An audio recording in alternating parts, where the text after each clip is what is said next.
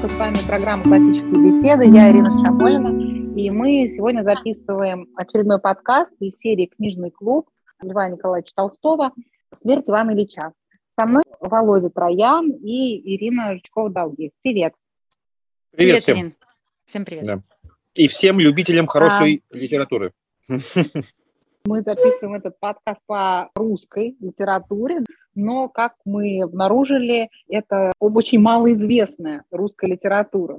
Проводили специальный опрос в нашем телеграм-канале, какой процент подписчиков читал повесть «Смерть Ивана Ильича». Оказалось, что 82% не читали. Повесть действительно очень мало известна у нас в России, хотя на международном уровне, в мировой литературе она известна наряду с «Войной и миром» Анны Карениной. Это считаются три самых выдающихся произведения Льва Николаевича «Война и мир», Анна Каренина и «Смерть Ивана Ильича». Такое интересное произведение. Мы хотели бы еще в начале подкаста пару слов напомнить биографии самого Толстого, просто чтобы освежить и какой-то дать контекст. Мне кажется, это правильно в рамках нашего книжного клуба. Пару слов поговорить об авторе. Толстой родился в состоятельной аристократической семье мы с пятерых детей. Родители его умерли рано и воспитывали его родственники в Ясной Поляне. Толстой не получил вообще никакого образования, кроме семейного и самостоятельного обучения. Поступил он в Казанский университет, который бросил на втором курсе, и после этого занимался своим образованием только сам. Он говорил, что университет ему мешал учиться. До своей женитьбы в 1862 году на Софье Андреевне с которой у них потом было 13 детей. Он успел принять участие в Крымской войне и довольно много попутешествовать по Европе. И после такого личностного кризиса мировоззренческого 1870 года он сформулировал свою собственную философию, которая не приняла его семья, но которая имела много последователей, да, при этом была осуждена православной церковью.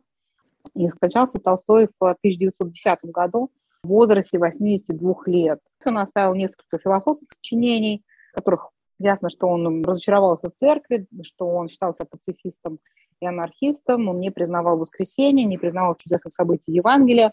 В общем, такое довольно действительно от православия учение. По слов хочется сказать еще о самой повести. Это очень необычное произведение для Толстого.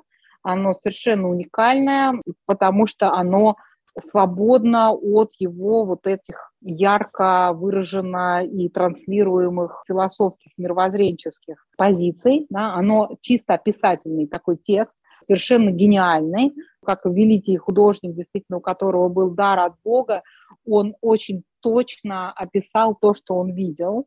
Эта повесть вообще считается многими лучшей в мировой литературе всех времен и народов. Вершиной творчества Толстого, он писал ее, когда ему было уже 60 лет, писал ее два года. Долго он готовился к этой повести, изучал тему смерти, его очень интересовала эта тема, волновала его, как вот простые мужики умирают просто так, и он ходил, наблюдал, слышала, что у него был приятель, у которого умирала жена, видимо, что-то похожее тоже было на рак, он ходил и наблюдал, да, сидел подолгу, пока этот его приятель еще не прекратил это все. Творчестве Толстого есть еще один такой эпизод. У него есть рассказ «Три смерти», но не настолько развернута вот эта тема в них. Она такая более притчевая. И очень интересно сравнить это описание с смертью князя Андрея Балконского. Я надеюсь, что мы в конце подкаста к этой теме вернемся. Еще интересный факт о повести, что повесть изначально это называлась «Смерть судьи». Главный герой – это судья, потом переименовал ее, и действительно там вот есть такая цитата, где герой осознает то, что его умирание – это суд, он говорит, вот он суд, да я же не виноват. Да? И еще интересный факт об этой повести, он ее подарил своей жене на день рождения. Подарок в духе но на самом деле обернулась очень для нее хорошо, потому что эта повесть была неимоверно популярна, когда вышла, и Софья Андреевна, она особенно настаивала, чтобы права интеллектуальные на эту повесть остались в семье, когда Толстой хотел отказаться от всех вообще интеллектуальных прав и лишить семью дохода от его произведений. Еще одна вещь, которую хотел про эту повесть сказать, что там нет морализаторства, вот этого толстовско-философского транслирования его идей, что она заканчивается на такой неясной религиозной ноте, тем самым оставляя нам простор для личной интерпретации. И в этом ключе она особенно хороша, потому что она позволяет читать ее с христианской позиции, не навязывая никакого такого ярко выраженного концепта другого. Дальше я предлагаю пойти немножко по ходу повествования. Она очень интересно сделана, очень богатая ткань повествования. Мы сейчас проговорим такие основные акценты, основные моменты и подведем итог наших общих наблюдений, впечатлений от этого произведения. Повесть начинается с такого яркого начала. Которым является конец, с... да? Да, да, которым является конец. Она начинается с диалога между коллегами Ивана Ильича. Все это происходит в заседании судебных учреждений. А, Толстой нам говорит о том, что Иван Ильич был товарищ собравшихся господ, и все любили его. Дальше он нам раскрывает, как они любили его. Услышав о смерти Ивана Ильича, мы узнаем, что первая мысль каждого из собравшихся была о том, какое значение может иметь эта смерть перемещение или повышение самих членов коллегии или их знакомых, да, то есть они думают о должностях. Вторая мысль, когда нам сообщает Толстой, о том, что умер он, а не я, да, такая некоторая радость. Самый факт смерти близкого знакомого вызвал во всех узнавших про нее как радости о том, что умер он, а не я. Каково? Умер, а я вот нет, почувствовал каждый. Да, и третья мысль была о том, что им теперь надо бы исполнить очень скучные обязанности, приличия и поехать на панихиду и к вдове с визитом соболезнования.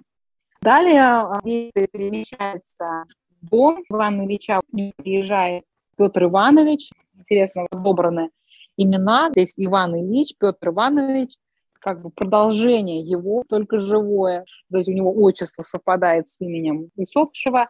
И когда он приезжает к покойнику, видит его лицо, и он видит в этом выражении лица брек или напоминание живым. Напоминание это показалось Петру Ивановичу неуместным или, по крайней мере, до него не касающимся.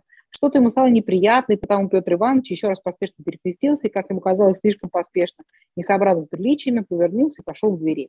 Там встречает он своего знакомого, который своим видом помогает ему не поддаваться удручающим впечатлениям. Этот Шварц, приятель Ивана Ильича, он приехал тоже проститься спокойным и быстро оттуда уезжает, поскольку хочет э, заняться игрой в карты, да, карточной игрой вин. Вот эта вот ситуация, с которой начинает Толстой, она очень ярко mm-hmm. показывает, что в обществе в то время, ну, во-первых, члены этого общества совершенно не думают о смерти, и никакого духовной составляющей, связывающих с этой смертью, нету абсолютно, ну, никак. Они даже не понимают, как себя правильно вести, стоит ли креститься, не стоит ли креститься, куда смотреть, как кланяться. То есть одна сплошная какая-то неловкость. Они в ситуации, которая вот такая она для них неприятная, думать о ней не хочется, быстрее хочется с ней разделаться.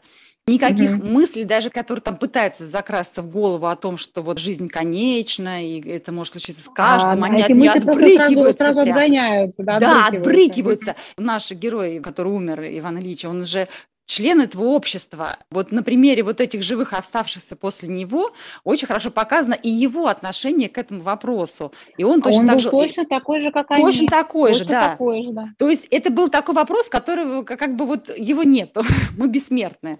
И самое интересное, что и близкие его также. То есть если там приехавший друг, который не видел весь процесс умирания, там, ну как-то еще можно подумать, что вот для него это что-то не близкое, то даже близкие, даже члены его семьи, они все равно не испытывают духовного духовного встряски, какого-то духовного перерождения, какого-то озарения. Это точно так же какое-то бытовое событие, которое произошло, но неприятное. Надо с ним быстренько расправиться и все, и жить дальше. Вот очень хорошо это показано вот в этой сцене, там на нескольких страничках, какая-то бездуховность некая, да, вот этого общества.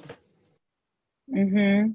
Вот Петр Иванович приезжает домой к Ивану Ильичу, после того, как он зашел прощаться с усопшим, начинает беседовать с его супругой, которая просит его внимания.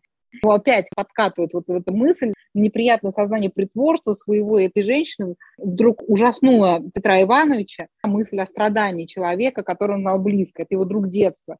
Но он быстро ее отгоняет, эту мысль, и начинает беседовать так, как будто смерть была такое приключение, которое свойственно только Ивану Ильичу, но совсем не свойственно ему. Дистанцируются очень откровенно, что, как угу. мы говорили, да, что хорошо, что это было не со мной, эх, жалко его, если смерть ходит и выбирает кого-то, а в этот раз выбрала, ну, не меня и все. А, в принципе, возраст подходит уже. Хотя там, слушайте, возраст, что-то мне кажется, по-моему, было лет 45. Ему 45 лет да, было. Да, да, 45. Вот. Зрелый судья такой уже умудренный опытом. 45 это был лет. мужчина в расцвете сил. В расцвете лет. сил, да, ты совершенно точно так можно сказать. И вот это вот. притворство, оно у них у всех вырастает от того, что чувств их они не испытывают, а приличие требует э, какой-то скорби.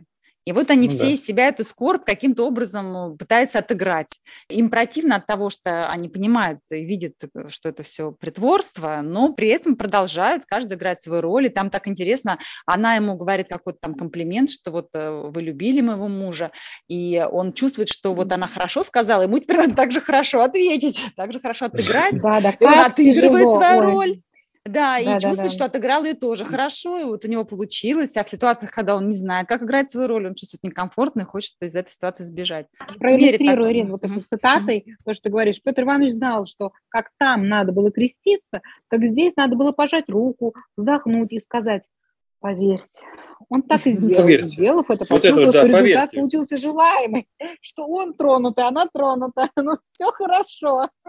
Но при этом оба знают, что это вообще, за этим ничего не стоит абсолютно, полная пустота. Да, но да, оба да, удовлетворены, да. но оба удовлетворены вот результатом, потому что приличия соблюдены. Да. Очень хорошо это показано вот на этой сцене, да, да, и вот... жена его как повод да, для разговора с э, Петром Ивановичем стоял в том, что она хотела его спросить, как бы еще денег добыть из государства в связи со смертью госслужащего. И она вообще говорит о смерти своего мужа исключительно с позиции, как это на ней сказывалось, как она страдала из-за того, что он умирал, как это было тяжело, да, вот как ей теперь добыть денег, она при нем начинает э, очень обстоятельно расспрашивать, э, что там с местом на кладбище, то есть все, что касается смерти мужа, она озвучивает исключительно с позиции своего дискомфорта и связанных с этим хлопот. Однако ж, дорогие друзья, а что, если мы с вами подумаем вот такую вещь? Ну а что? Ну ведь это же действительно дискомфорт полный. Был единственный в семье человек, который зарабатывает деньги. Супруга его, конечно, переживает, как теперь им всем жить. Нет, я так пытаюсь направить. Может быть, мы перейдем вообще к этой семье. А что за семья-то была? Она убивается по нему? Ну, сейчас мы к ней перейдем, да. Эта а? семья, она же там говорила, что она начала его ненавидеть, но хотела, чтобы он умер, но его смерть ее не спасла бы, потому что его смертью пропало бы жалование. И так, и так плохо. Ну, вот. Жив вот, плохо, вот, вот. умер плохо. Одно, да, один да, дискомфорт да. от человека. У первой главы у нас появляется еще дочь, написано, что она имела мрачный, решительный, почти гневный вид.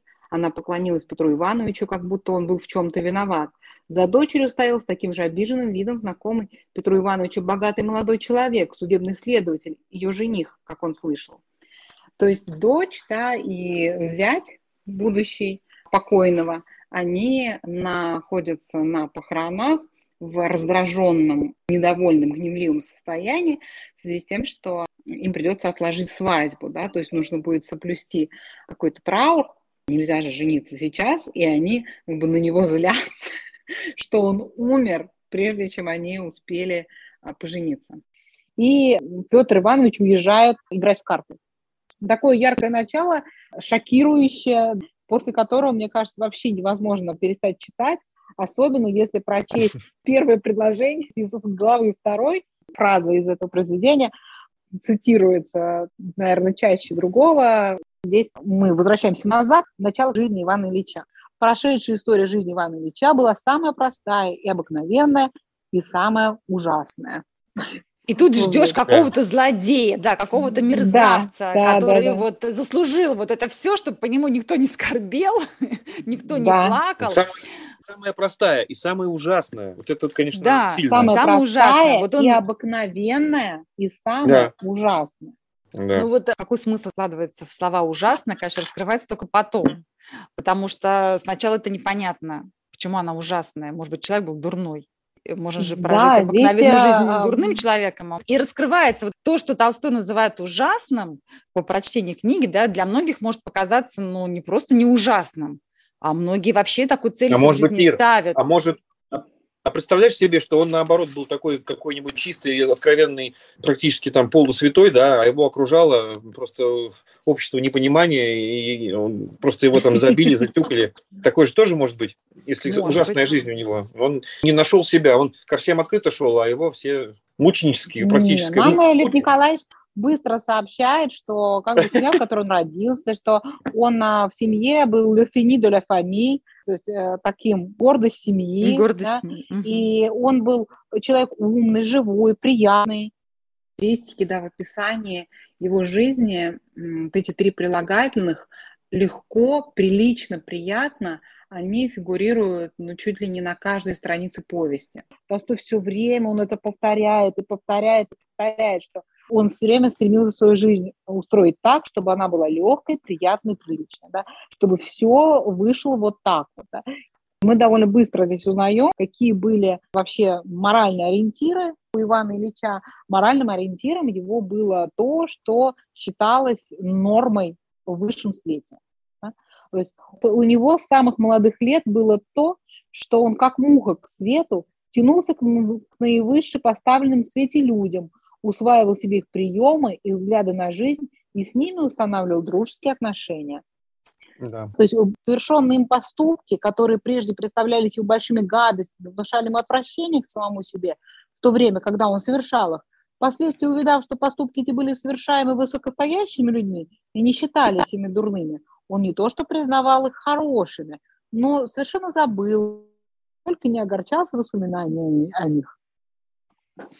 Человек такой приятный, умный, он хорошо учился, схватывал на лету, и был усердным на работе, да, отлично mm-hmm. работал, не злоупотреблял своим положением, доброжелательно относился не только к своим равным по чину, да, но и к подчиненным своим. И несмотря на свой карьерный рост, он э, обладал все больше и больше властью, но этой властью никогда не злоупотреблял. В этом, конечно, он испытывал mm-hmm. некое удовольствие, что вот он мог бы, но не делал. Но, тем не менее, он этим не злоупотреблял. Он был человеком хорошим, любил комфорт, любил там красиво пожить, красиво одеться, вкусно покушать. И, то есть, в принципе, придраться не к чему, ничего плохого он не делал. Я знаю кучу людей, которые так живут, стремятся к этой жизни, я очень довольна. То есть у них прям точно такие же цели, ориентиры. Все хорошо, почему же это ужасно? Почему ужасно? Почему Толстой называет это ужасным? Вот его молодость, да, давайте прочтем. Была в провинции и связь с одной из дам, навязавшейся щеголеватому правоведу. Была и модистка, были и попойки с приезжими флигель-адъютантами, и поездки в дальнюю улицу после ужина, было и подслуживание начальству, и даже жене начальника, но все это носило на себе такой высокий тон порядочности, что все это не могло быть называемо дурными словами. Все это происходило только под рубрику французского изречения «Il faut que jeunesse se passe», то есть молодость должна перебеситься. Все происходило с чистыми руками, в чистых рубашках, с французскими словами и, главное, в самом высшем обществе, следовательно, с одобрением высоко стоящих людей. Просто супер все, все было комильфотным. Да, все было комильфотным. И приличным. Да, да. Как я поняла, это такая была тема того времени, такой некий комфортный эгоизм, который да, да, да, процветал вот в обществе, особенно в высшем обществе того времени. Толстой это явно не одобряет. Он говорит об этом такой все время некой кого издевочкой. Его болезни, его муки перед смертью, они напрямую связаны с его жизнью? Это как наказание а, или как? Мне кажется, здесь еще нужно поговорить нам до этого о том, как он работал. Он к службе относился очень добросовестно, очень четко. Он был блестящим судьей на вершине своей карьеры, прекрасным исполнителем. Реально был очень хорошим чиновником было сказано вначале про его отца, что он получал непонятные должности, но вполне осязаемые тысячи, да? А он, угу. в общем, соответствовал своей должности. В самой же службе, именно в следствиях, Иван Ильич очень быстро усвоил прием отстранения от себя всех обстоятельств, не касающихся службы, и обличения самого сложного дела в такую форму, при которой было бы только внешним образом отражалось на бумаге, и при котором исключалось совершенно его личное воззрение, и главное, соблюдалось вся требуемая формальность. Он так настроился, чтобы отношения с людьми, да, с которыми он по работе сталкивался, пишет Толстой там позже, во всем этом надо было уметь исключить все то сырое, жизненное, что всегда нарушает правильность течения служебных дел. надо не допускать с людьми никаких отношений, помимо служебных, и повод к отношениям должен быть только служебный, и самые отношения только служебные. Он мог всегда, когда ему понадобится, выделить опять одно служебное отношение и оттолкнуть человеческое. И дело шло Ивановичу не только легко, приятно и прилично, но даже виртуозно. Он был виртуозный формалист. Все было безупречно на его работе. Прокурора сначала, потом судьи. Кроме того, что в его работе не было ничего человеческого. Он разделял служебное и личное, э, да. между прочим. Я, да. И считал это очень правильным. Да, да я считал это я... правильным корпоративной культурой. Да, да, я только хотела сказать, что это на самом деле политика многих компаний, к этому люди стремятся, это такой некий идеал, вот, к которому нужно стремиться. Да, что человек должен на работе быть только функцией. Он должен оставлять все человеческое и на работе быть четко только функционалом. Да. А я вам скажу вот что. На меня это тоже вот этот именно абзац произвел впечатление. Я еще подумал, какой он молодец вообще, как он круто.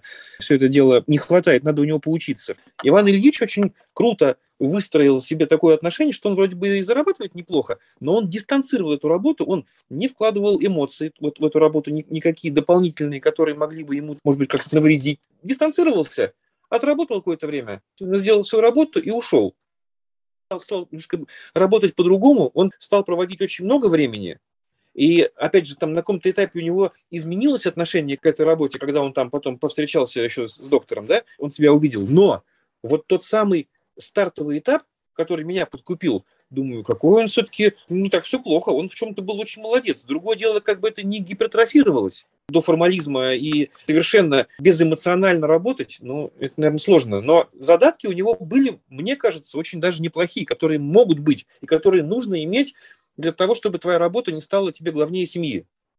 Его работа судьи – это все-таки работа математическая, только по закону эмоции включать туда нельзя. Поэтому он такой был профессионал, мне кажется. Он был большой профессионал. Действительно, это работа, которая все время связана с какими-то трагедиями жизни людей. В суд попадают люди в сложных жизненных ситуациях, скажем так. И умеет абстрагироваться от них. Да. Он вот это умел отсечь О, Но он умел это так же, как умел это доктор который был прекрасным да. доктором, но да, он да. Ни, нисколько не сочувствовал своим пациентам. Вообще никак. Ему было абсолютно по-человечески безразлично. Умрет он, не умрет он всегда Иван Ильич считал это очень правильным. А потом, когда он оказался на месте пациента, он почувствовал, как это ранит, как это больно, когда человек, от которого зависит твоя судьба, он абсолютно безразличен, не имеет к тебе вообще ни грамма Да, никакого живого участия. Ни сочувствия, да. ни участия, ничего. Да? Если прокурор или судья, он проявляет участие да, к человеку, это же не значит, что он будет неправильно выносить приговор. Ну, он просто... тоже можете его лет на 25 а, посадить, там, и все, и жизнь кончилась, и семьи, и всем окружающим. Это не взаимоисключающие вещи, да, то есть он может судить правильно, но при этом он может сочувствовать человеку, человек просто будет это чувствовать, человеческое к нему отношение. Вот и все. Он считал, Иван Ильич, что это совершенно не нужно вообще, да, что он работал как машина. Возможно, прям доктора, он увидел это так же. Ну, смотрите, вот это его привычка рабочая, да, отстраняться, вот не входить в положение другого человека, а сохранить какие-то функционал, как ты, Ирина, сказала, очень здорово выразила. То есть оставаясь функционалом таким качественным, оно и в семейной жизни, кстати, ему помешало. То есть в момент, когда его жене требовал сочувствия и участия, да, он точно так же не смог его проявить, он сохранил собой Да, вот мы сейчас как раз об этом поговорим. И, и он даже, он даже не мог понять, в чем дело. То есть, да, что, что, что от него требуется, да? Что Чего она хочет вообще? Да? То есть давайте вот как раз про его женитьбу поговорим. Очень интересно обсудить его брак, да, как он случился. В целом, да, можно сказать, что брак был несчастливым, нельзя его назвать счастливым, но при этом это не был мезальянс.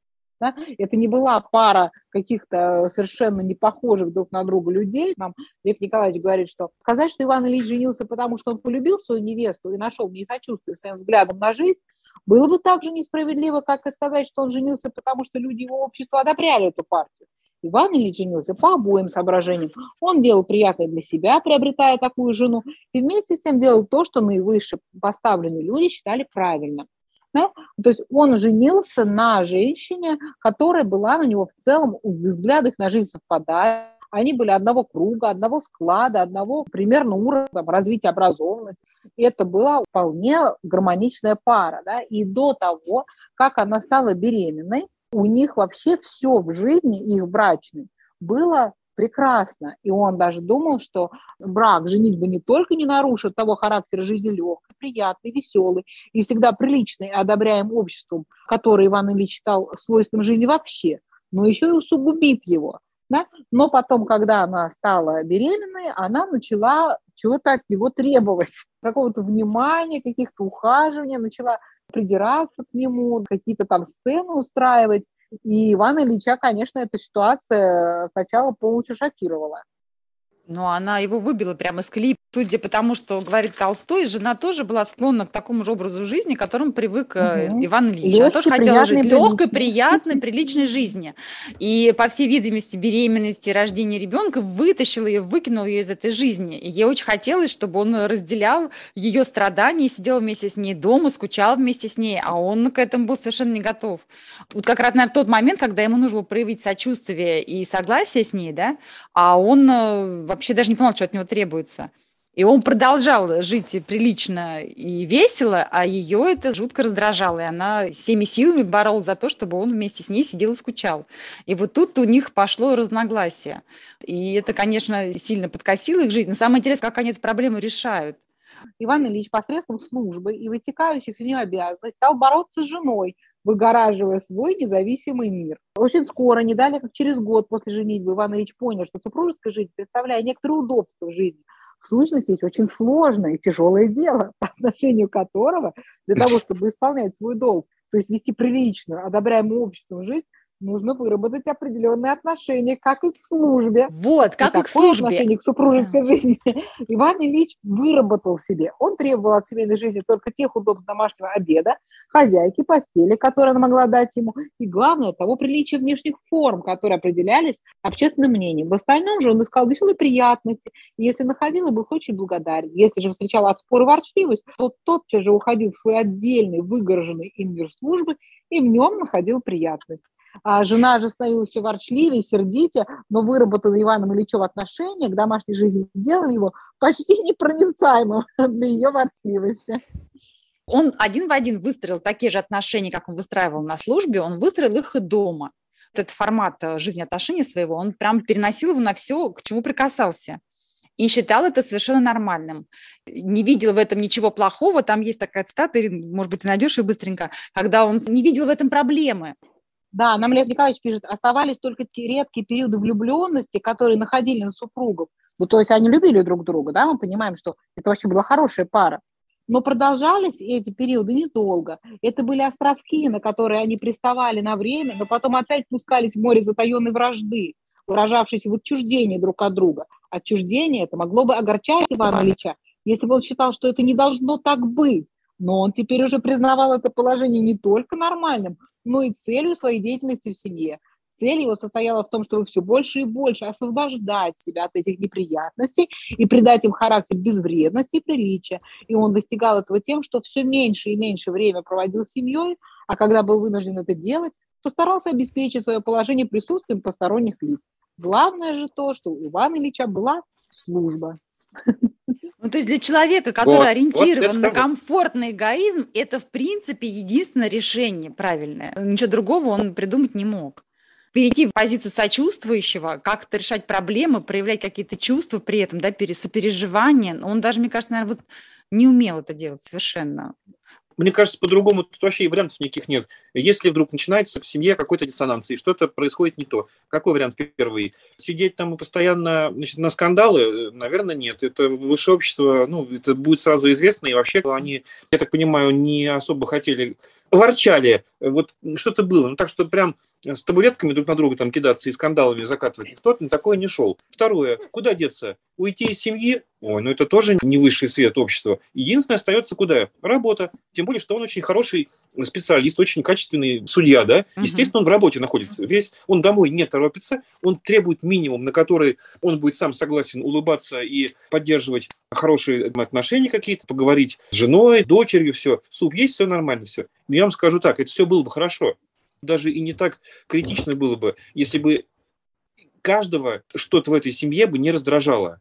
А, видимо, не то, что видимо, а точно, в каждом есть какая-то черта, которая раздражает. То есть, во-первых, Ивана Ильича раздражает то, что у него болезнь начинается, и вот эта боль, а если у тебя постоянная боль, тебя просто бесит все вообще вокруг. Ты, ты ну, находишь, сейчас-то еще а... и не началась его болезнь. Это было до ну, того, как он а, заболел. Тут было просто... А, а, до того? Они были вот, совершенно да. здоровы, да. Это же было все до того, как угу. он заболел а просто они из-за появления детей, с которыми вот. были, конечно, связаны с опыты, и было связано изменение образа жизни Проской Федоровны, его жены, с ее стороны начало появляться раздражение, да, поскольку она ничего uh-huh. не хотела терпеть, и он ничего не хотел терпеть. И, в общем, сейчас-то 80% разводов, они случаются после рождения первого ребенка потому что да. рождение ребенка в семье, оно полностью переформатирует семью, да, то есть два влюбленных человека, которые проводят вместе время, и родители уже, да, ребенка, это совершенно разные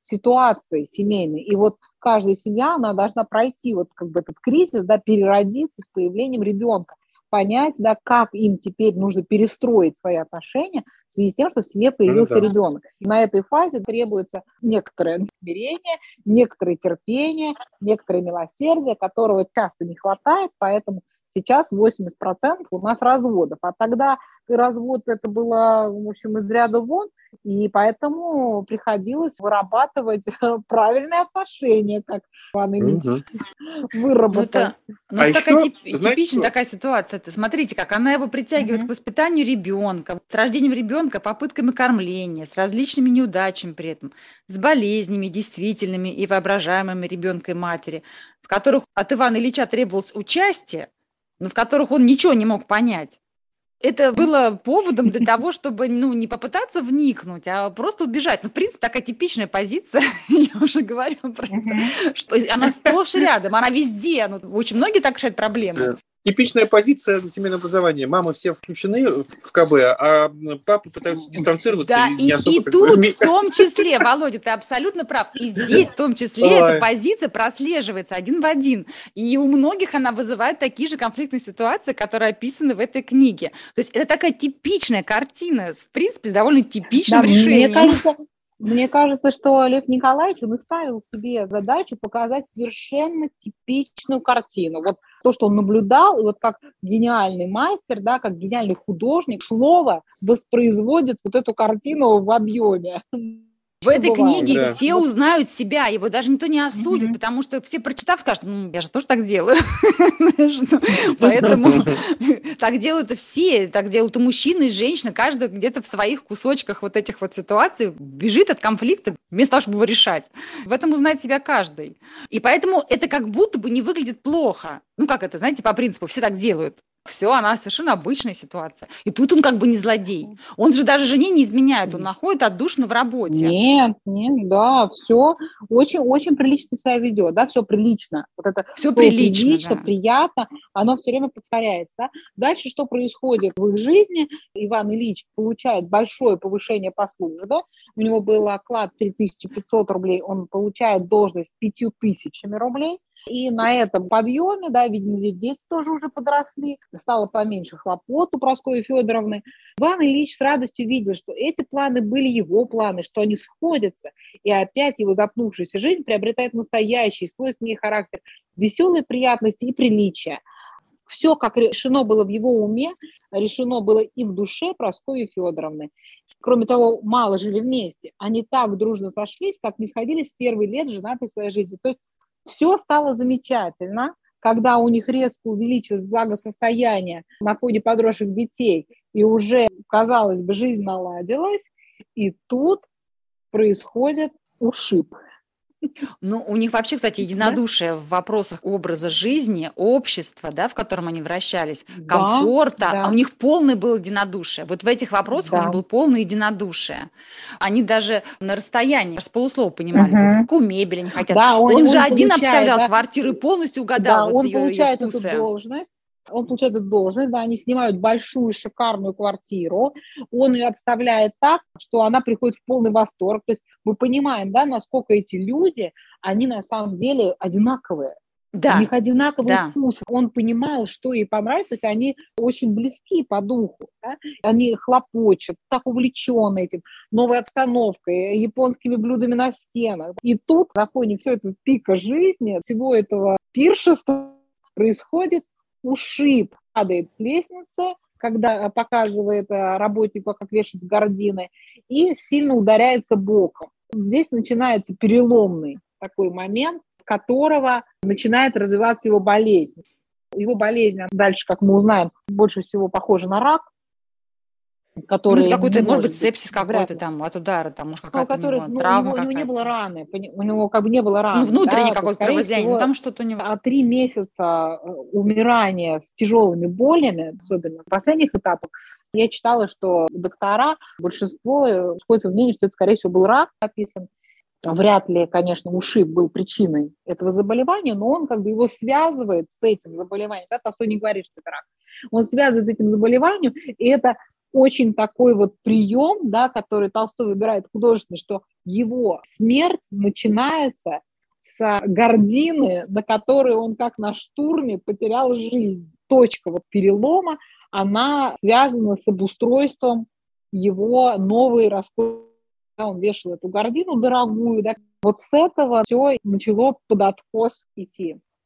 Слушайте, а вам не показалось, какая-то перекличка идет вот с притчей Священного Писания про богача неразумного, у которого был большой урожай, который сидел вот довольный от того, как у него все классно в жизни, и сейчас я вот эти старые житницы все сломаю, новые житницы построю, mm-hmm. забью зерном и буду вот пей, душа, живи, веселись и ему является и говорят, что да ты глупости ты говоришь. Собрались. Вот сейчас ты ляжешь спать, утром не проснешься. Да, да.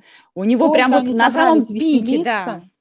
Угу. А это, был, это был прям самый такой них... самый момент в его жизни, да, когда да. все прям было, складывалось хорошо. Было, да, да. И у них были полное согласие. Все были в восторге от э, японских блюд, китайских ваз.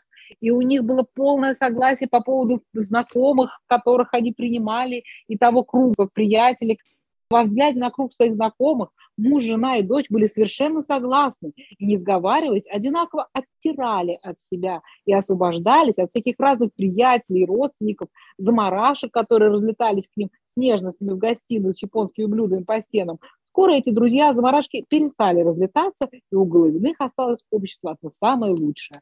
Ну, то есть просто вот жить все шикарно. Смотрите, можно сейчас, да, такой, опять же, символизм, почти его сейчас произнесли, мне кажется, это еще так зафиксировать, что реально вот это все шло в гору, в гору, в гору, после которого падение начнется. Ведь он же не блюдо со стены упало ему на ногу, стал палец там загнивать, и пошла у него какая-нибудь там болезнь смертельная. Он, он лез, он лез под потолок, он лез наверх, вешать гордину, а, и он вот еще. Как мы да, да, и он упал, да, из самой высокой оттуда. точки он упал. Володя как-то здорово подметил, действительно, ведь он же поднимался вверх, вот достиг как бы пика, угу. да, на этой своей лесенке, стремянке, и с нее упал. И тут примерно получается да. то же самое, да. Вот с этого ушиба у него появляется тяжесть в боку и дурное расположение духа, да, которое все усиливалось и усиливалось, и оно стало портить установившуюся было в себе головины приятность легкой и приличной жизни. Муж с женой стали чаще и чаще ссориться, и скоро отпала легкость и приятность, и с трудом удерживалось одно приличие. Ну вот, вообще, кстати, я вам скажу, что если даже не смотреть вот это, а то, о чем я вот, ну, поторопился сказать, да, что когда у тебя что-то свербит и болит, то реально ты сильно раздраженный. Плюс к тому, что да. люди, которые находятся вокруг тебя, это сразу через сито могут просеяться. Кто тебе условно терпим, кто тебе приятен, кто тебе неприятен, ой, это сразу все гипертрофируется, и ты отметаешь это все сразу. Но даже сам Толстой, если посмотреть еще там одну главу назад, а то и две, и три, он всегда употребляет термин «у них была влюбленность», они были влюбленные. Он ни разу не написал о какой-то жертвенности и безграничной любви друг к другу у них между собой. Это такая была, знаете, влюбленность. Опять снова появилась влюбленность. Вот слово влюбленность у него присутствует. Да, да, Просто не любовь, я... не любовь, Володь, да. ты правильно заметил. Не про любовь речь идет, а именно о влюбленности. Не идет, да. таком ну, вот терпели друг друга, какой-то, да, возможно, да. да. Посмотрел такая вроде мордашка и ничего, ну все, ну все нормально вроде, да, общество хорошее, ну и с ней можно жить, предположим, ну и нормально все. Те же самые общие интересы какие-то. Но ведь кто-то говорил, что вообще люди, когда объединяются в семью, начинается все с влюбленности, если потом ее не убили, это переходит в любовь, а к старости это переходит в дружбу.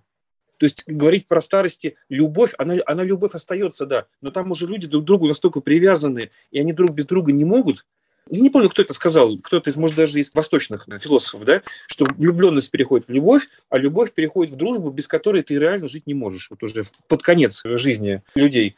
Если на каком-то этапе какой-то сбой произошел, значит, одно из другого не вытекает, значит, происходит то, что мы, например, видим. Да? Влюбленность, да. на этом и осталась ну, этой влюбленностью. Да, вот эта болезнь, из повествования понятно, она явилась, видимо, таким шоком для Проской Федоровны, как гром среди ясного неба. Все наладилось, все было очень хорошо. Она, видимо, тоже привыкла уже жить с его вот такой вот отстраненностью, но он, он всегда себя вел очень деликатно, да, культурно, привычно. Не сказано, что он когда-либо сам там начинал ссоры или что-то такое. Всякие ссоры были только с ее стороны. Но здесь, когда он начал чувствовать себя плохо, он стал раздражаться, действительно сам инициировать ссоры, что, конечно, для Проской Федоровны было просто чудовищным вообще, да, и она начала говорить, что он полностью загубил ее жизнь, да, то есть ей приходилось не отвечать ему, да, как немножко это сглаживать, чтобы не раздувать этот конфликт да, на ровном месте. Смирение свое Проскоя Федоровна поставила себе великую заслугу, решив, что муж ее имеет ужасный характер и сделал несчастье ее жизни, она стала жалеть себя. И чем больше себя, тем больше ненавидела мужа. Она стала желать, чтобы он умер, но не могла, потому что тогда не было бы жалования и это еще более раздражало ее против него. Она считала себя страшно несчастной именно тем, что даже смерть его не могла спасти ее. И она раздражалась, скрывала это, и это скрытое раздражение ее усиливало его раздражение. Ну, так, а мне кажется, что тут теперь получается, что посеешь, что и пожнешь. Они просто поменялись местами. То есть было время, да, когда да. она была... Источником раздражения. Да, да нет, она была, скажем так, скована в перемещениях, может быть, там, в угу. движениях, там, да, в каких-то неудобствах пребывала. Да, а могла теперь... плохо себя чувствовать. Да, да могла плохо себя чувствовать, то же самое, были. конечно, конечно. Вот, и угу. бессонные ночи те же самые, никуда от них не денешься. Э, теперь получается, что у него ограничивающие какие-то появились э, моменты такие, да, которые теперь его ограничивают. И вы как тогда он не проявлял к ней сочувствия и просто бежал от этого. Теперь вот э, получается то же самое. Он оказался на ее месте.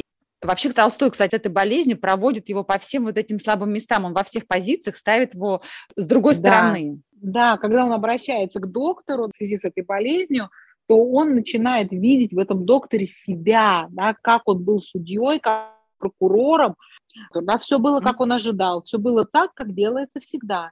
И ожидание, и важность напускная, докторская, ему знакомая. Та самая, которую он знал в себе в суде. Да? Как он в суде делал вид над подсудимым, так точно над ним знаменитый доктор делал тот же вид. То есть вот он, он посмотрел это было точь-точь то же, да, что делал работе. тысячу раз угу. сам Иван Ильич над подсудимым таким блестящим манером. Да? Когда он ждет от доктора ответа на самый важный вопрос, это как бы смертельно опасно или нет. А доктор игнорирует этот вопрос, отвечает вот такие вот анализы, вот такой вот результат, вот простукивание, прослушивание, но он совершенно не проявляет соучастия в его проблеме вообще жизни и смерти. Да, и вроде так же все. Но как-то что-то его раздражает, Ивана Ильича, в этом а вроде как бы и все так же, как он. И, значит, получается, доктор очень талантливый и очень Получается, хороший что специалист. Доктор все так, как Иван Ильич считал же правильным делать. Mm-hmm. Оказывается, что ему не нравится. То есть он должен был бы признать в докторе такого же профессионала, как он сам. Ну вот, собственно, его и признает. Но что-то результатом он недоволен. Встреча с этим профессионалом высокого уровня. Ну так потом и, и раздражать его, когда начинают его близкие, его жена, его, кто с ним работал, да, приезжали к нему с работы в гости, и его именно это и раздражало, что они вели себя так, как на их месте вел бы себя он. И он видел эту фальш. Угу. И эта фальш в момент его, вот он же был уязвим очень, да, он уже болел, ему было плохо в его жизни все стало настоящим. Он уже не мог играть никакие роли. Он стал тем, чем он есть. И вот тут вот во всей полноте перед ним всплыла вот эта вот игра. То есть вся жизнь какой сплошной театр. Все чего-то отыгрывают. Он хочет сказать это, а на самом деле говорит это. Она думает вот это, а говорит вот это. То есть и по нарастающей, да, но все больше и больше его раздражает и раздражает. Вот это фальшь, это ложь. И когда там все начинают притворяться и делать вид, что ну, он просто болеет, он поправится. На самом деле они говорят ему слова, которые говорят большинство людей, когда вот встречаются с такой ситуацией. У нас это сидит, что как вроде о смерти не говорят, больным умирающим говорят, что он умирает и так далее. Это присутствует во многих людях. И ну, да. его это жутко раздражает. То есть в какой-то момент ему хочется, чтобы его как маленького ребенка пожалели. Ну, потому что он понимает, вот... что он умирает, да, и он понимает, что они знают, что он умирает. И вот эта вот игра в его выздоровление, она прям начинает его просто раздражать безумно. Помните, как она боль, сколько она причиняет? Да, еще он страдал очень от одиночества, да, он человек, который себя полностью изолировал, в общем, от семьи, свел uh-huh. к минимуму общение с семьей, он понимает, да, что он остается один сознанием того, что его жизнь отравлена для него и отравляет жизнь других, что отрава это не ослабевает, а все больше и больше проникает все существо его. И сознанием этим, да еще с болью физической, да еще с ужасом надо было ложиться в постели, часто не спать от боли большую часть ночи.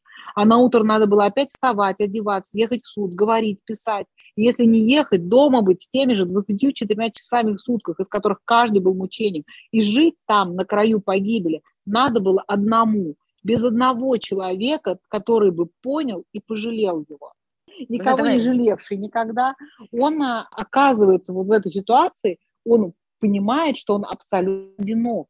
То есть его выработанные отношения по службе, выработанные отношения к браку, да, имеет ну, совершенно... Какой мог быть еще результат полного исключения человеческого на самом деле? Полностью одинок. Но он же находит отклик в этом Герасиме. То есть вот это его одиночество – это результат того, даже не только того, что он такой, а того, что все вокруг такие же. Он выбрал да. себе такую же жену, он же мог бы другие отношения с ней построить, но он построил такие отношения в семье. И вот это то, что их безразличие, которое на самом деле он точно такой же, как они, да, и он также бы в этой ситуации себя вел. Нам Толстой показывает в начале повести, как его коллеги, собственно, к этому относятся. Вот он точно так же бы относился, если бы умер кто-то другой. Их домашних начинает ненавидеть. Толстой пишет, да, смерть, да, смерть. Они никто не знают и не хотят знать, не жалеют, они играют. И все равно они также умрут, дурачье. Мне раньше, а им после. И им тоже будет, а они радуются, скоты. Злоба душила его, и ему стало мучительно, невыносимо тяжело. Не может же быть, чтобы все всегда были обречены на этот ужасный... Да, страх смерти, он у него появляется, когда он начинает осознавать. Он начинает постепенно, да, осознавать, да, что да. он на самом деле реально умирает. Толстой тут на нескольких страницах это очень красочно описывает. Шок от того, что не просто человек смертен абстрактно, а, а конкретно он, да. он смертен, да, что, что вот сейчас смертен он. Занимает, да, у него достаточно некоторое время как-то просто во всю мысль принять, что он реально умирает. Да? И на фоне этой мысли он все больше и больше ненавидит своих домашних, которые вот этой чудовищной трагедии, они ее просто игнорируют, да, и они окружают все это ложью, что лечение идет, да, там, давайте другого еще доктора, давайте еще вот это, это попробуем.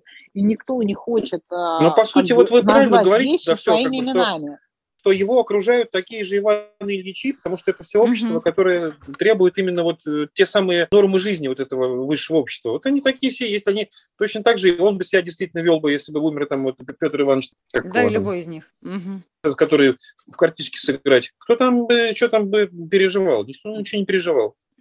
Так его, помните, и был вот такой момент, когда он пришел, этот веселый, наш шеф, фамилия тоже забыла, и, и он Шварц. в нем узнал тоже себя, и, и он прям возненавидел да. Шварца в этот момент, прям ненавидел за его веселость. Хотя он понимал, что он Особенно точно так... Шварц своей игривостью, жизненностью, камелепотностью, да. напоминавшим Ивану Ильичу, его самого за 10 лет назад раздражал его. Да, он его раздражал. Его все раздражали именно вот, что он в них во всех видел себя. И еще, да. мне кажется, там вот его же мучила мысль, что раз они все такие одинаковые, то почему вот они живы и здоровы, а он страдает-то?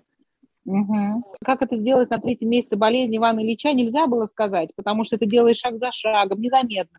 Но сделалось то, что и жена, и дочь, и сын его, и прислуга, и знакомые, и доктора, и главное, он сам знали, что весь интерес в нем для других состоит только в том, скоро ли, наконец, он опростает место, освободит живых от стеснения, производимого его присутствием, и сам освободится от своих страданий. Да. И еще, кстати, вы знаете, что мне кажется, вот мы об этом не сказали еще, что реально очень интересно у Толстого идет вот эта хронология, которую он описывает жизнь, которая пошла под откос уже, да, у Ивана Ильича, что сначала там вот так он там прожили там 7 лет, потом 3 года так прожили, потом и в конце скатывается уже неоднократно. Так прошло две недели, так прошло две недели, так прошли три дня. И вот это вот чувствуется э, читателем. времени. Да, угу. да, да, вот это падение этого камня под откос, и в конце заканчивая вот этим черным мешком, который уже там, ну это прям такая уже... Ну, это же сам, сам вот этот Иван Ильич, он в какой-то момент начинает, когда он все время думает о своей жизни, о своих страданиях, о своей вот от этой боли, это боль, постоянно не прекращающаяся, совершенно сумасшедшая, она заставляет его думать, а за что и почему. И он да. приходит к мысли, что и... такая боль не может быть просто так, она может быть только за что-то, а за что это может быть только за плохую жизнь, а жизнь-то у него ну, вообще замечательная. Все было правильно.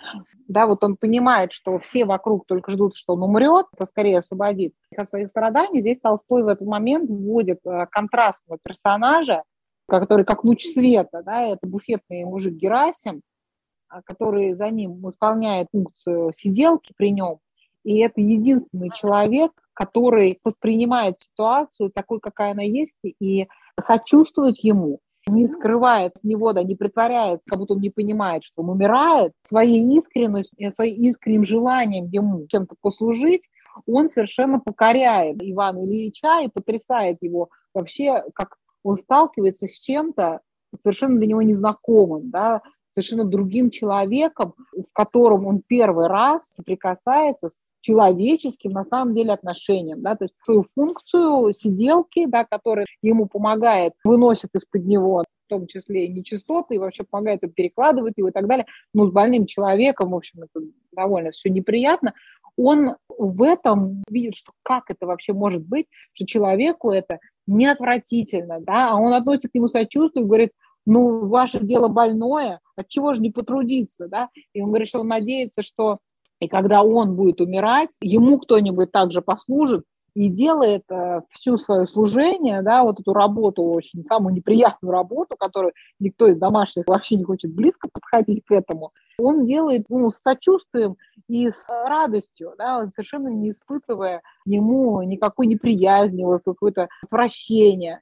Герасим делал это охотно, просто, и с добротой, которая умиляла Ивана Ильича. Здоровье, сила, бодрость жизни во всех других людях оскорбляла Ивана Ильича. Только сила и бодрость жизни Герасима не огорчала, а успокаивала его. Да, он, да. он за на фоне вот этой лжи, да. Да, угу. на фоне этой лжи, в которой все утопало, да, главное мучение Ивана Ильича была ложь на всеми почему-то признанная ложь, что он только болен, а не умирает, и что ему надо быть только спокойным и лечиться, и тогда это выйдет очень хорошее, да, ложь, ложь над ним, да, совершаемая над ним накануне его смерти, ложь долженствующий не извести этот страшный, торжественный акт его смерти до уровня всех их визитов, гордин, осетрины к обеду, была ужасно мучительна для Ивана Ильича, да, страшный, ужасный акт его умирания он видел всеми окружающими, низведен на степень случайной неприятности, отчасти неприличия, но вроде того, как обходится с человеком, который войдет в гостиную, распространяет о себе дурной запах, э, тем самым приличием, которому он служил всю свою жизнь. Он видел, что никто не пожалеет его, потому что никто не хочет даже понимать его положение. Ну, кстати говоря, что мы и видим в самом начале, да? Его смерть так uh-huh. и воспринимается на уровне осетрины да. к обеду. Такое там неприятное событие между игрой в карты и рабочим днем. Вот так оно действительно есть. Он это чувствует очень откровенно. И Герасим действительно единственный, который ему сочувствует и жалеет. А там был такой момент, кстати говоря, когда он заплакал. Помните, Иван Ильич? Он зарыдал, там uh-huh. он уже отпустил Герасима. И вот такие слова интересно говорит. Это, ну, я даже себе пометила в книжке, что это очень похоже было на молитву. Хотя он там страдает и плачет от того, что, как ему кажется, Бог никогда ему не ответит, потому что Бог Бога нет, он жил без Бога, он даже не верит, он даже не понимает, вот, не осознает да, его присутствие в своей жизни. Но тем не менее, вот этот прорыв, эти слезы, вот это выплескивание своей боли, да, он, он обращается очень похож Богу, на молитву, да, да очень похож на молитву. Ну что, говорит, может быть, пора священника позвать? Исповедуешься, может, он говорит, ну нет, там, там ну давай, что Ну, вот, да, да. да, эта молитва, она прям была у него перед. Она такая нетипичная, может быть, молитва, как мы себе представляем, как мы привыкли, но она очень похожа на такой, на вот э, призыв. И он, кстати, получает ответ. У него после этого начинается, помните, такой э, внутренний да, вот он, он, что он, ты хочешь, да, и вот чем была твоя жизнь. Он да. начинает с этого момента вот ее когда вот он ну, начал плакать, когда Герасимов попросил ему уйти, отвернулся, начал плакать, он плакал о беспомощности своей, о своем ужасном одиночестве, о жестокости людей, о жестокости Бога, об отсутствии Бога. Зачем ты все это сделал? Зачем привел меня сюда? За что? За что так угу. ужасно мучаешь меня? Да? Его начинается вот этот внутренний диалог с Богом, да. Да. и он начинает с этого момента, он о своей жизни, и начинает думать о том, что в приятных минутах своей жизни понимает, что все лучшие реальные минуты приятной жизни казались совсем не тем, да, что это оказывается по-настоящему приятное было в детстве. Да? И чем дальше от детства, тем ближе к настоящему, чем ничтожнее и сомнительнее были эти радости. Как бы начинает прозревать, да, что точно равномерно я шел под гору, воображая, что иду на гору. Так и было в общественном мнении. Я шел на гору, и ровно настолько же из-под меня уходила жизнь. Толстой все-таки включил в произведение и с Богом, и зачем, и за что, и вроде как бы и молитва, и вроде как бы и исповедь, и в то же время... Основная это схема вот этого тяжелого ухода Ивана Ильича, и в какой-то момент его душевные переживания, вот этого вопроса «за что?», он его мучит даже больше и сильнее, чем эта неприходящая боль. И если, кстати говоря, Ирина, можно я вернусь к твоему вопросу, что если сравнить это со смертью Балконского, которая описана, и которую он писал несколькими годами раньше, да, Толстой, на 30 лет. Но у него, но у него уже тогда случился этот его духовный кризис Толстого, uh-huh. то есть, в принципе, он так он уже был в процессе. И там он описывает совсем другую, э, то есть внешне ситуация была такая же, там тоже была ну, жуткая боль, было страшное нет, ранение. «Война и мир» была до его кризиса еще, у него кризис был в 70-м году, это он написал в 82-м, «Войну и мир» где-то в 60-х, это было еще до его вот этого вот до того, ну, как он забрал свою религию. Ну, что-то я читала, да, как это был четвертый том, что-то я читала, что у него уже этот процесс начался. Да, Суть нет, в том, что у Балконского была сходная ситуация. То есть он тоже был сильно ранен, у него были такие жуткие боли, но он совсем по-другому встречает эту смерть. Он ее не да, боится. я вот как раз хотела в конце нашего подкаста читайте «Смерть Балконского», я специально подобрала для тех, кто как бы сам не доберется. Ну, мы уже, мы уже меня послушает. Это угу. хорошо, на самом деле, потому что это хорошо сравнить. И это при внешних, контраст, это да, при схожих внешних обстоятельствах люди, они совершенно по-разному к этому относятся. Да, он тоже тяжело умирал, тоже тяжело умирал с болями. Угу. И вот именно хорошо сравнить э, то, что облегчало вот эти страдания. У Балконского не было вот этих душевных страданий, которыми Он страдал был... Иван Ильич. Да, ну... его при смерти, да, Иван Ильича больше всего мучила сначала ложь того, что все делают вид, что он не умирает, а потом вот законность, правильность и приличие своей жизни, да, что он никак не мог принять, такие страдания, они не могут быть просто так. Он говорил, ну хоть бы понять, зачем это, и того нельзя. Объяснить бы можно было, если бы сказать, что я жил не так, как надо. Но этого-то уж невозможно признать, говорил он сам себе, вспоминая всю законность, правильность и приличие своей жизни. Этого-то допустить уже невозможно. Да-да-да. И вот продолжить цитату ужаснее его физических страданий были его нравственные страдания, и в этом было главное его мучение. Действительно, эти муки, они его были. И в какой-то момент, когда он уже практически в предсмертных судорогах, да, когда он чувствовал, как его засовывают в этот мешок, и как он сопротивляется, как он держался за эту жизнь, да, человек, который прожил бездуховную, в принципе, жизнь, и который жил только материальными благами, как он за них держался, да, как он не мог с ними расстаться, как ему страшно было в этот мешок лезть, и они мешали ему. И вот э, свет, показавшийся в конце этого мешка темного, в какой-то момент озарил, мне кажется, вот все-таки его жизнь и дал ему понимание того, что все-таки это было не то.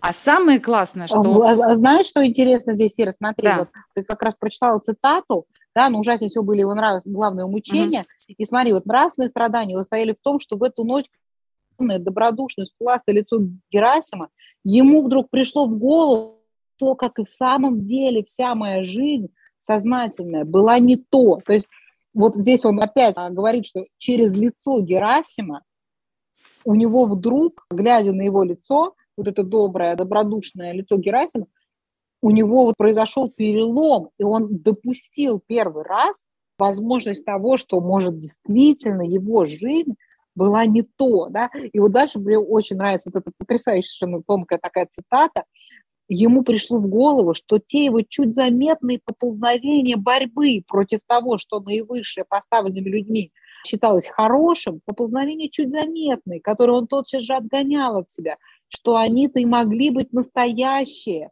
а остальное все могло быть не то. И его служба, его устройство жизни, его семья, эти интересы службы, все это могло быть не то. Он попытался защитить это перед собой, все это, и вдруг почувствовал всю слабость того, что он защищает, и защищать нечего было. Да? Дальше Гатосту пишет, что вот когда он увидал утром лакея, потом жену, потом дочь, потом доктора, каждое их движение, каждое их слово подтверждал для него ужасную истину, открывшуюся ему ночью. Он в них видел себя, все то, чем он жил. И ясно видел, что все это было не то, все это было ужасное, огромное, закрывающее и жизнь, и смерть. Это сознание увеличило, увеличило его физические страдания. А помните, вот что происходило, что мы сейчас обсуждали, его озарение? Это был как раз те три дня, когда он жутко орал. Помните, жена его рассказывала, что последние три дня перед смертью он постоянно кричал. Это у него как-то сопровождалось вот этим засовыванием в мешок. А самое интересное, что для него время остановилось. Тоже мне так интересно понравилось, что для него время, для нас время продолжало идти так же, там день, два, три. А для него это все, вообще время ушло у него из его понимания, да, мир ощущения.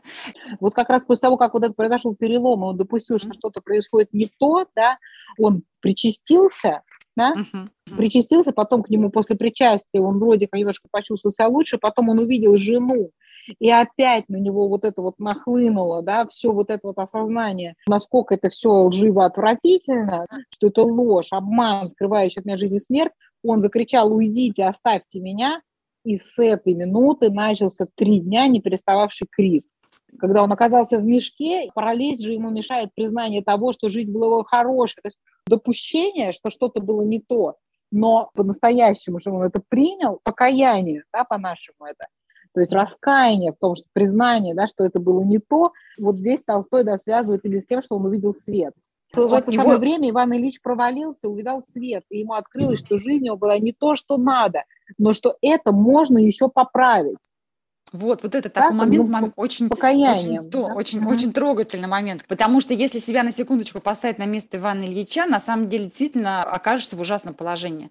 Посвятил чему-то всю жизнь, и вдруг ты в последний момент понимаешь, что вот это все, что ты делал, да, чему ты уделял столько времени, столько угу. внимания, столько сил, что это все на самом деле не то. Это все вообще да, при том, полная. что ты делал то, что считается самым, в общем, нормальным, приличным и престижным. Здесь вот он слово престижно не употребляет, но вот сейчас как бы это описывали бы, наверное, так, да, что у него престижная mm-hmm. работа, у него mm-hmm. ну все вот как себе обычно нам родители ставят себе целью, вот ребенок надо, чтобы он закончил вуз и устроился на хорошую работу. И вот примерно так все это себе и представляют, что вот он будет работать, делать карьеру, жениться. То есть все будет очень прилично.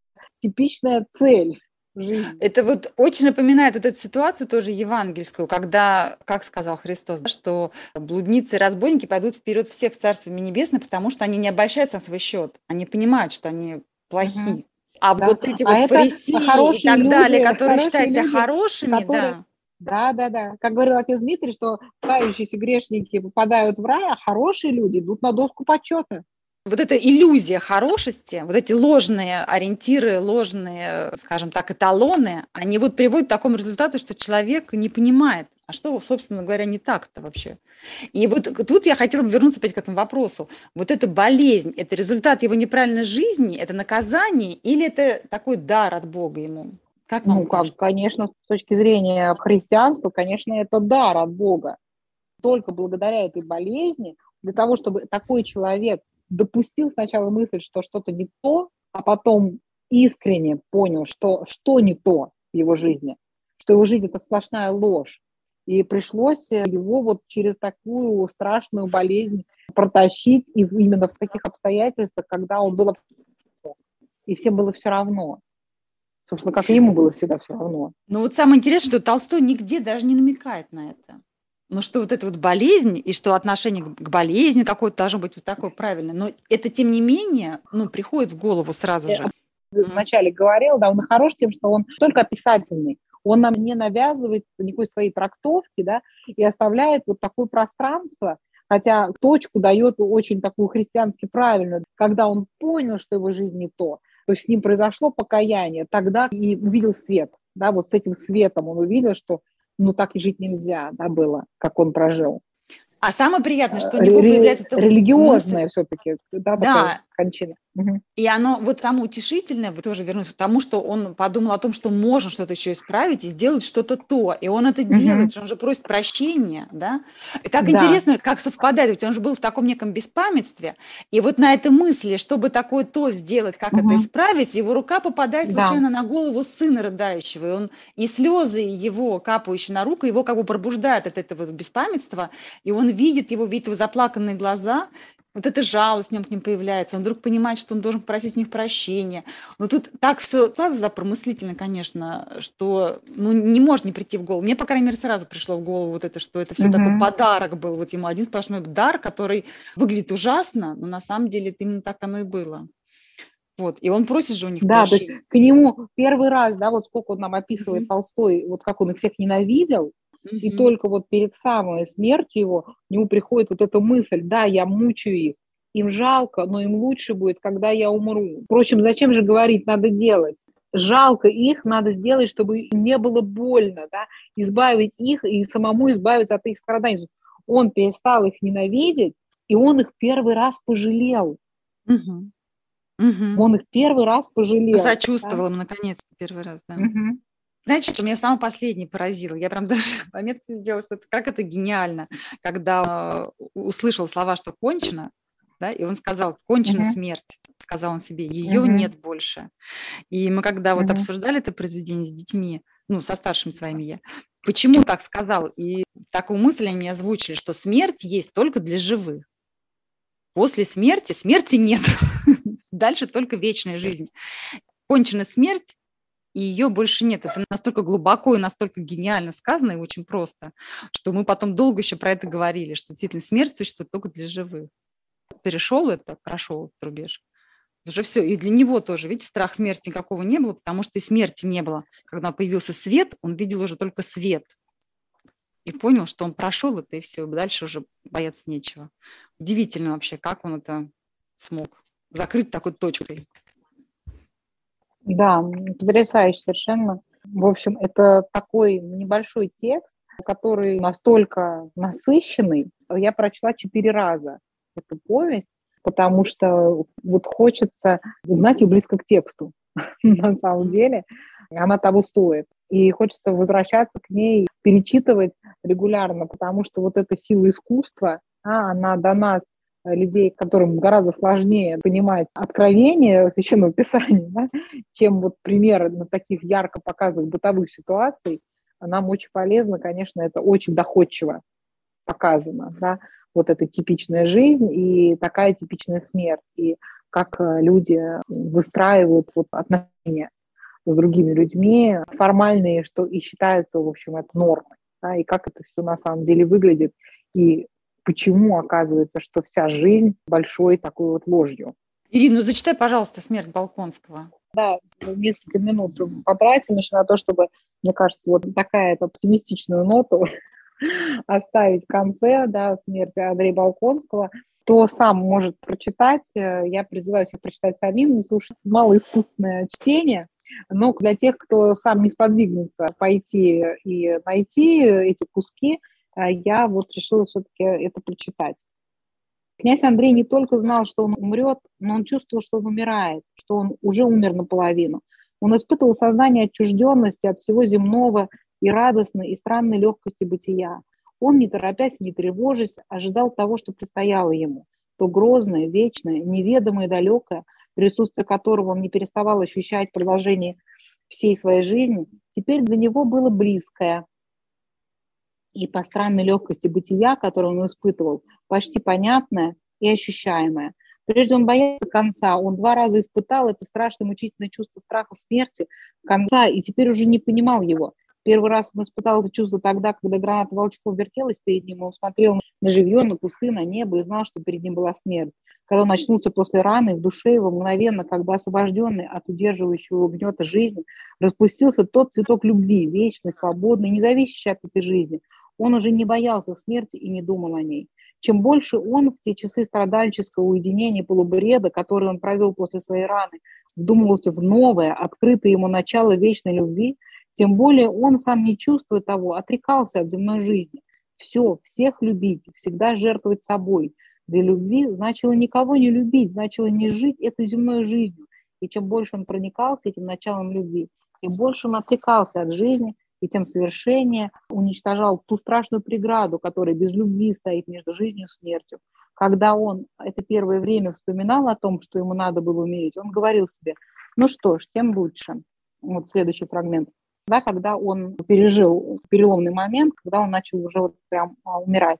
С этого же дня, как говорил доктор, изнурительная лихорадка приняла дурной характер, но Наташа не интересовалась тем, что говорил доктор. Она видела эти страшные, более для нее несомненные нравственные признаки. С этого дня началась для князя Андрея вместе с пробуждением от сна, пробуждение от жизни. И относительно продолжительности жизни оно не казалось ему более медленно, чем пробуждение от сна относительно продолжительности сновидения. Ничего не было страшного и резкого в этом относительно медленном пробуждении. Последние дни и часы его прошли обыкновенно и просто. И княжна Мария и Наташа, не отходившие от него, чувствовали это. Они не плакали, не содрогались, и последнее время сами чувства это ходили уже не за ним, его уже не было, он ушел от них, а за самым близким воспоминанием о нем, за его телом. Чувства обеих были так сильны, что на них не действовала внешняя, страшная сторона смерти.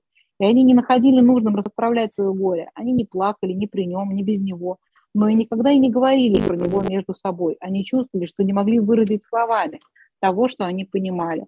Они обе видели, как он глубже и глубже, медленно и спокойно опускался от них куда-то туда, и обе знали, что это так и должно быть, и что это хорошо. Его исповедовали, причастили, все приходили к нему прощаться. Когда ему привели сына, он приложил к нему свои губы и отвернулся. Не потому, что ему было тяжело или жалко, княжна Мария и Наташа понимали это, но только потому, что он полагал, что это все, что от него требовали. Но когда ему сказали, чтобы он благословил его, он исполнил требуемое – и оглянулся, как будто спрашивая, не нужно ли еще что-нибудь сделать. Когда происходили последние содрогания тела, оставляя его духом, княжна Мария и Наташа были тут. «Кончилось», — сказала княжна Мария, после того, как тело его уже несколько минут неподвижно, в холоде лежало перед ними. Наташа подошла, взглянула в мертвые глаза и поспешила закрыть их. Она закрыла их, не поцеловала их, а приложилась к тому, что было ближайшим воспоминанием о нем. Куда он ушел, где он теперь? Когда одетое, обмытое тело лежало в гробу на столе, все подходили к нему прощаться, и все плакали. Николушка плакала от страдальческого недоумения, разрывающего сердце. Графиня и Соня плакали от жалости к Наташе и о том, что его больше нет. Старый граф плакал о том, что скоро он чувствовал, ему предстояло сделать тот же страшный шаг. Наташа и княжна Мария плакали тоже теперь, но они плакали не от своего личного горя, они плакали от благоговейного умиления, охватившего их души перед сознанием простого и торжественного таинства смерти, совершившегося над ним. Когда человек видит умирающее животное, ужас охватывает его. То, что есть он сам, сущность его, в его глазах очевидно уничтожается, перестает быть. Но когда умирающий есть человек, и человек любимый, ощущаемый, тогда, кроме ужаса перед уничтожением жизни, чувствуется разрыв и духовная рана, которая так же, как и рана физическая, иногда убивает, иногда залечивается, но всегда болит и боится внешнего раздражающего прикосновения. После смерти князя Андрея Наташа и княжна Мария одинаково чувствовали это. Они, нравственно согнувшись, зажмурившись от грозного, нависшего над ними облака смерти, не смели взглянуть в лицо жизни. Они осторожно берегли свои открытые раны от оскорбительных болезненных прикосновений все, быстро проехавший экипаж по улице, напоминание об обеде, вопрос девушки о платье, которое надо было приготовить. Еще хуже слово неискреннего, слабого участия, болезненно раздражало рану, казалось оскорблением и нарушало ту необходимую тишину, в которой они обе старались прислушиваться к незамолкшему, еще в их воображении страшному, строгому хору и мешало вглядываться в те таинственные бесконечные дали, которые на мгновение открылись перед ними. Только вдвоем им было не оскорбительно и не больно. Они мало говорили между собой, если они говорили, то о самых незначительных предметах. И та, и другая одинаково избегали упоминания о чем-нибудь, имеющем отношение к будущему. Признавать возможность будущего казалось им оскорблением его памяти. Еще осторожнее они обходили в своих разговорах все то, что могло иметь отношение к умершим. Им казалось, что то, что они пережили и перечувствовали, не могло быть выражено словами. Им казалось, что всякое упоминание словами о подробностях его жизни нарушало величие и святыню совершившегося в их глазах таинства. беспрестанное воздержание речи, постоянное старательное обхождение всего того, что могло навести на слово о нем, эти остановки с разных сторон на границе того, чего нельзя было говорить, еще чище и яснее выставляли перед их воображением то, что они чувствовали. Вот то, что я хотела прочитать. Я еще, вот знаете, можно еще прям предложение который... тоже в смысле Волконского прям перед смертью, потрясающе совершенно. Угу. Любовь есть Бог, и умереть значит мне, частицы любви, вернуться к общему и вечному источнику. Да, спасибо, Ирин. В общем, очень интересно. Такие разные смерти и в таком разном состоянии, и в таком разном окружении, и с такой прям противоположной реакцией окружающих людей на и восприятием их. Слушайте, угу. такое небольшое произведение, да, и столько реально в нем. Мы хотели не рассказывать сюжет, но, по-моему, полный слив. Не, ну здесь нет никак, нет, здесь наоборот, наоборот, я сказала, что мы, мы здесь пройдемся по произведению, потому что сюжета, собственно, здесь нету. Да? Сюжета нет, да. Краткое Слушайте, описание а жизни и процесса умирания. Угу. Ну, мне просто, знаете, я сейчас сижу такой и думаю, шикарный вообще сюжет, «Смерть Ивана Ильича», который, он не устаревает. Например, представьте себе нормальный современный фильм, например, какого-нибудь там Гая Ричи или Тарантино. Смерть бешеного Билла, предположим, да, и реально тема, все собираются такие там в цепях, там, как положено, там, ну, негры, белые, со стволами, лежит некий там такой персонаж, уважаемый в своем гангстерском мире, они ходят, тут же кто-то там, Паш, самое, распилим, что сегодня делаешь, там, в клуб едем, не едем, все живое, просто реально. Потом они после уходят, точно так же, некая семья, все очень современно, как он уходит, как его мытарство, mm-hmm. что я там делал всю жизнь, там, да, только это грабежом, не грабежом, а может, это вдруг он вспоминает, может, какую-то там собачку, которую он в детстве любил. Ну, то есть можно тему подтянуть в стиле вот этих вот таких отвязанных режиссеров, да, ну, запросто mm-hmm. просто вообще. Вот я, я прям вижу, как это мог бы снять на современный манер по тому же самому примерно вот этому ходу развития сюжета с экскурсом в прошлое, с выводом, опять же, на «и вот Билл умер». И вот он лежит такой там, да, и там ему кладут, условно говоря, пушку туда в гроб, закрывают его там и уводят. А он в последнее время был в последних мытарствах, что он вообще делал все не то. Ну, по-моему, очень современный сюжет. Вот, читается действительно очень так его действительно, как мы говорили в самом начале, очень трудно бросить, прочитав первую главу. Ну, а потом, знаете, Такая... его преимущество в том, что оно не длинное, оно легко перечитывается.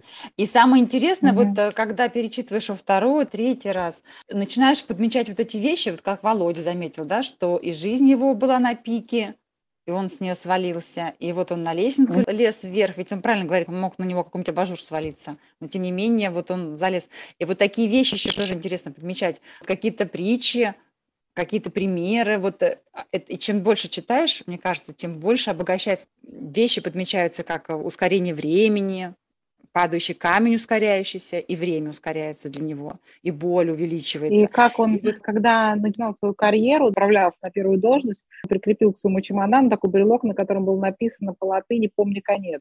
Вот, да, кстати говоря, я забыл про это сказать. Да-да-да, это было в начале. То, что начинается с конца, так интересно. Вот какие-то такие вещи, как алмаз, берешь в разные стороны, вращаешь, он тебе разными гранями бликует, и с каждым разом, казалось бы, совершенно незамысловатый текст.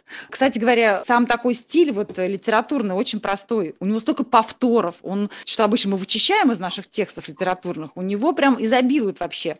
У него вот эти вот приятные слова в каждом предложении, да, приятные вот это вообще просто там через строчку, да, то есть он коротенькие предложения уже. Толстой уже обычно любит на полстраницы забудешь уже, с чего начал предложение. Тут все в этом плане очень просто. Читается очень просто, даже как-то не совсем прям типично для Толстого. Очень легкое чтение, да, здесь тоже очень интересен контраст, когда идет повествование от автора, оно очень саркастичное. Когда идут мысли и повествование от лица Ивана Ильича, оно драматичное. И он все время вот так играет с этим сарказмом и драмой. Очень яркий текст такой получается. Угу. Да, я очень рад был с вами провести вечер. Да, хорошо. А, давайте, да, на этом э, заканчивать уже наш подкаст затянулся, невозможно остановиться, это обсуждать. Большое спасибо, Ира, Володе. Я надеюсь, что нашим слушателям было интересно и полезно, и мы вдохновили их на прочтение и обсуждение этого произведения всей семьей, более старшими детьми. Безусловно, того стоит, да, чтобы его прям вместе читать Там каждое Кстати, предложение очень, очень это даже, какой-то мини-шедевр. Очень даже красиво читает аудиокнигу. Произведение не длинное, по-моему, 2 часа 50 минут длится аудиокнига вся. Ну, прям очень эмоционально. Не помню автора, но Лит.ру. Э, мы ехали в машине, и отрываться не могли. На Литрейсе, да. Вот, Я тоже слушала два раза на Литрейсе. Угу. Вот, если а кто не может осилить и подслеповать стал, слушайте аудио. По мне так здорово и прослушать, и почитать. Да, да. Просто прекрасно. Да. Хорошо. Угу. Ну все, спасибо, спасибо вам большое, большое за приятный вечер. Спасибо большое за Взаимно. До новых встреч в нашем книжном клубе. Всего хорошего. До, до встречи. Пока. Пока.